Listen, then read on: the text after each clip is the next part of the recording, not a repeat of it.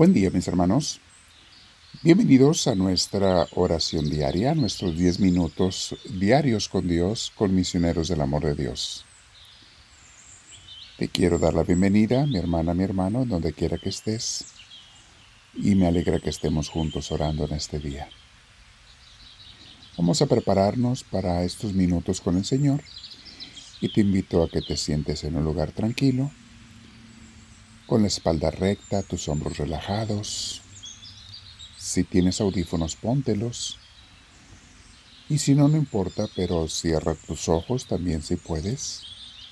Y vamos a respirar profundo, pero muy pausadamente, con mucha calma. Respiramos profundo y le decimos, Señor, ven a mí, te lo pido. Lléname de tu paz, Señor, porque hay veces que me siento tan carente de ella y te necesito, Señor, y hasta que no te siento que vienes a mí, me siento feliz y recupero esa paz que me hace falta. Ven a mí, Señor. No te pido que vengas porque te merezca, sino porque tú eres amoroso, porque no desoyes las oraciones y súplicas de alguien que te pide con fe. Sigo respirando profundamente y con mucha paz, tranquilamente, llenándome del Espíritu Santo. Quédate en mí, Señor, te lo pido. Vamos a meditar, mis hermanos, en este día. El tema se llama La nostalgia de un hogar de paz. Casi todos hemos sentido alguna vez el deseo de regresar a casa especialmente si hemos tenido una casa más o menos normal. Cuando andamos fuera, cuando estamos lejos de ella, cuando nos sentimos cansados o desilusionados, el simple hecho de pensar en nuestro hogar nos hace sentir una cierta esperanza, paz y el deseo de regresar pronto a él. Recuerdo aquella frase que ponen en algunas casas que dice, hogar, dulce hogar.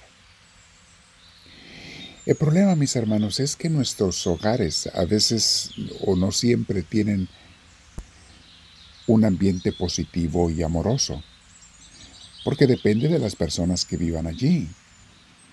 Y con los años los hogares a veces van cambiando.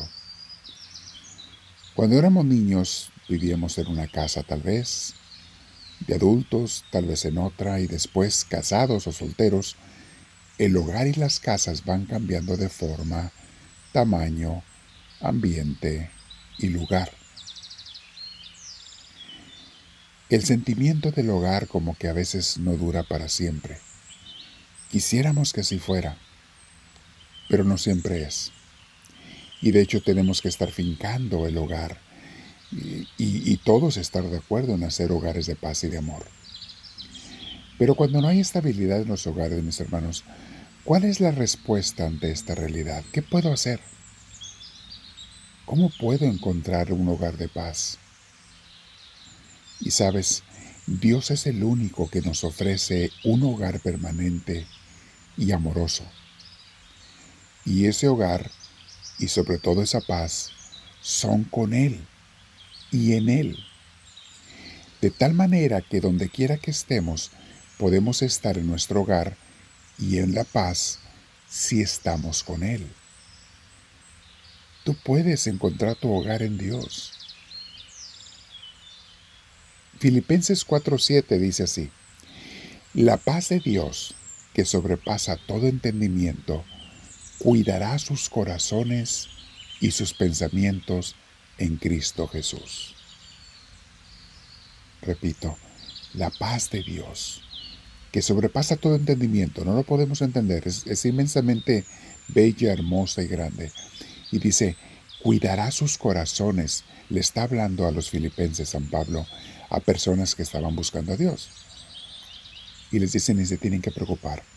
Si son buscadores de Dios, van a sentir la paz de Dios y cuidará sus corazones y sus pensamientos, pero en Cristo Jesús, nada fuera de Él. Nada fuera de Cristo, de Jesús nuestro Señor, nuestro Maestro. La paz, cuando habla de la paz aquí San Pablo, es también la imagen del hogar, porque un hogar debe ser un lugar de paz. Y si hacemos esa familia con Dios, encontramos uno, la paz en Él y el hogar en Él. Colosenses 3:15 dice así,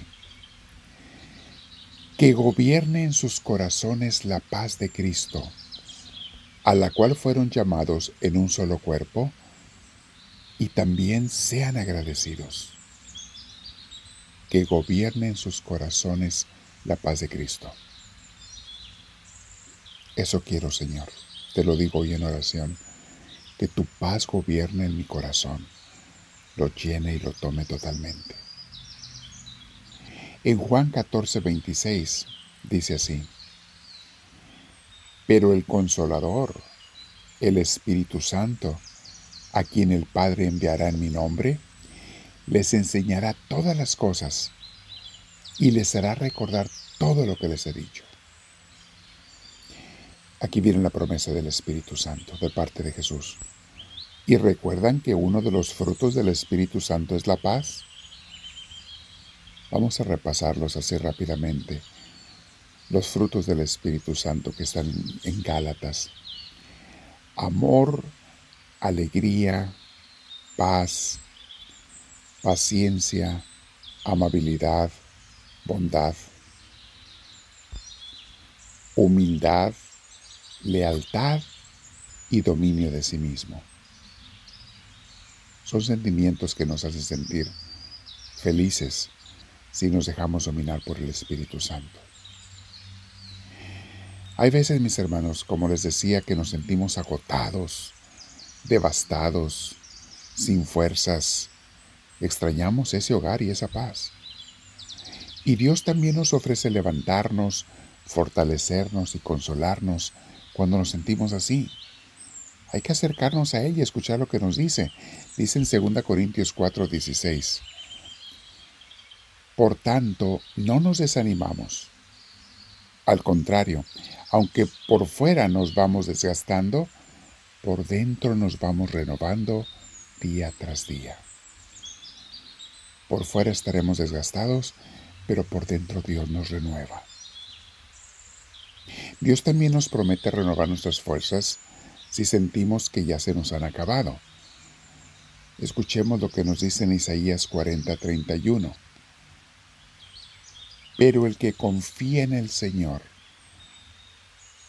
para los que confían en el Señor, renovarán sus fuerzas, volarán como las águilas Correrán y no se fatigarán. Caminarán y no se cansarán. Los que confían en el Señor. Incluye, implica los que viven con Dios porque confiamos en Él. Y por si sientes algún día que Dios se ha cansado de ti, como que Dios ya se cansó de ti o te ha abandonado, escucha esta palabra del libro de Lamentaciones 3, 22 y 23. Dice así, el gran amor del Señor nunca se acaba. Por el gran amor del Señor no somos consumidos y su compasión jamás se agota. hermoso, nunca se agota su compasión. Y luego dice el 23, cada mañana se renuevan sus bondades. Muy grande es su fidelidad palabra de Dios. Dios mío, quiero pedirte hoy que tú seas mi casa, toda la vida. Aunque tenga otra casa donde vivir, qué bueno, gracias por ello, pero quiero que tú seas mi casa principal, la fuente de mi paz y el que me levanta cuando estoy caído. Sé tú, Señor. Me voy a quedar en oración contigo y te digo, háblame, Señor, que tu siervo te escucha.